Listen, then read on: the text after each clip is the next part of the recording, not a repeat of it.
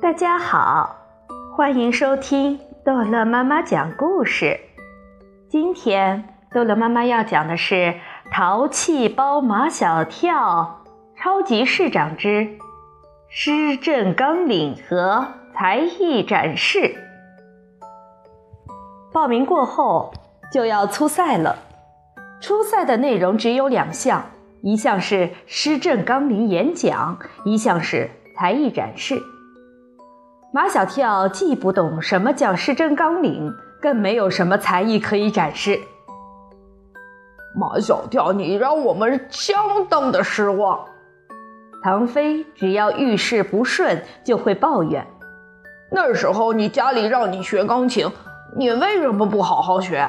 现在情况紧急，你一样才艺都拿不出来，我们怎么帮你啊？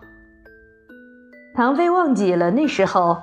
他给马小跳出了许多破点子，去传授了许多烂经验，马小跳才成功的没有把钢琴学下去。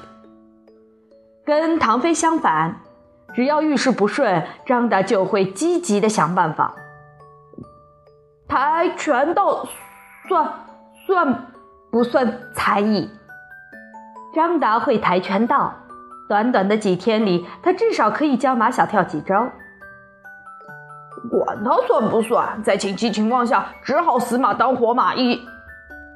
唐飞不耐烦地摆摆手，才艺的事情就交给张达了。解决了才艺的问题，接着解决施政纲领的问题。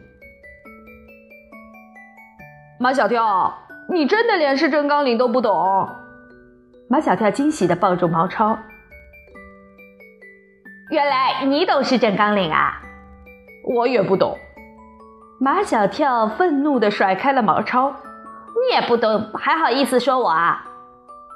我又不去竞选市长，不懂是理所当然的。而你，不可以不懂。现在，而今，当下。马小跳打断了毛超的话，问：“现在，而今，当下是什么意思？”就是现在的意思，而今的意思，当下的意思。原来三个词是一个意思，只有毛超这样的废话大王才会把三个同样意思的词并在一起用。毛超意识到大家都不想听他讲废话，忙说他有一个叔叔是市政府的秘书长，不可能不懂施政纲领。这件事情已经变得相当容易。唐飞又一挥手，毛超。你去你叔叔那里要一份施政纲领，马小跳把它背下来，万事大吉。第二天，马小跳向毛超要施政纲领，毛超露出书包里的文件夹，都在里面。下午放学后到你家去说。下午放学后，四个人来到马小跳的家。照例是掀开冰箱，把里面可以拿出来吃的东西先洗劫一空，填满了肚子，毛超才慢条斯理地从书包里抽出那个文件夹来。这就是市长的施政纲领，我好不容易才从我叔叔那里弄来的。为了你，我已经两肋插刀。我只希望你当了市长，也拿个秘书长给我当当。毛超见过最大的官。就属他叔叔了。如果能像他叔叔一样当个市政府的秘书长，他睡着了都会笑醒的。没问题。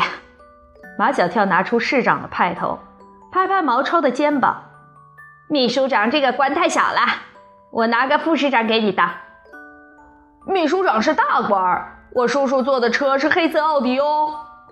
在毛超的眼里，坐黑色奥迪车的都是大官。马小跳不屑跟毛超一般见识，他翻开市长的施政纲领，满眼都是财政预算、环境治理、市政建设、城市规划、企业管理、外资引进、明星工程，看得马小跳头皮都麻了。看不懂是不是？慢慢看。毛超说：“现在而今当下，你以为市长那么好当啊？”唐飞看着马小跳唉声叹气，而张达却担心马小跳知难而退，不跟他学跆拳道了。我我还没有没有教教你跆跆拳道呢？马小跳立刻忘记了让他伤脑筋的施政纲领，一门心思跟张达学起跆拳道来。练跆拳道的都是专门的服饰和腰带，马小跳都没有。唐飞顺手在沙发上捡起马小跳妈妈的一条真丝围巾，给马小跳拴在腰上。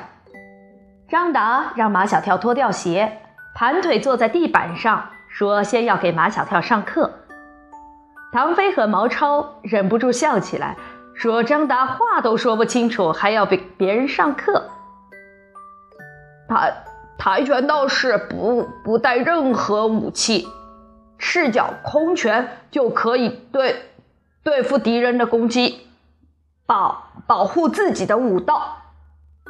张达把跆拳道老师教给他的话都背下来了。奇怪的是，说了这么长的一段话，他居然不是很结巴，而且说的还比较清楚。张达做了几个脚上的动作，跳跃、踢、踹，他说这就是抬。又做了几个手上的动作，毛超抢着说这就是拳。马小跳问道：“道？”又是什么呢？道，道，道很复杂。简单的说，就是人要走正正确的道路。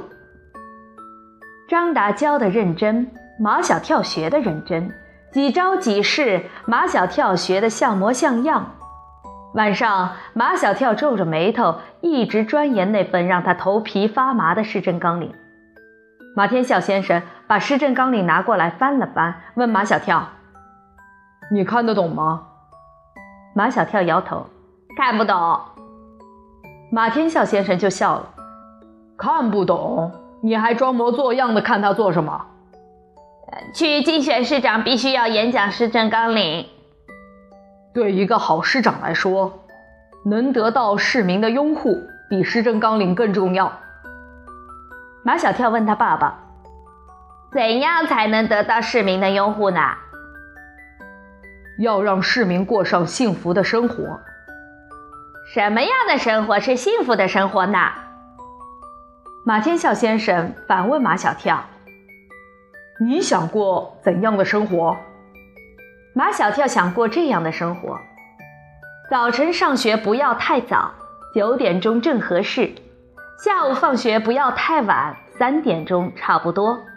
学校考试别太多，一学期最多考两次，最少考一次，最好一次都不考。还有，我们上课不要老在教室里，至少要有一半的课在博物馆里上。所以，这个城市还必须建许多的博物馆。好了好了。如果要让马小跳说下去，他可以说上三天三夜。马天笑先生及时的打断了马小跳的话：“这仅仅是你想要的幸福生活。作为市长，你必须要知道你的市民想要怎么样的幸福生活。这就是你在竞选市长前要做的一件事情——民意调查。调查的结果就是你的施政纲领。”马小跳茅塞顿开，原来市长的市政纲领就是市民想要的幸福生活。好了，这一集的故事就讲到这儿结束了。欢迎孩子们继续收听下一集的《淘气包马小跳》。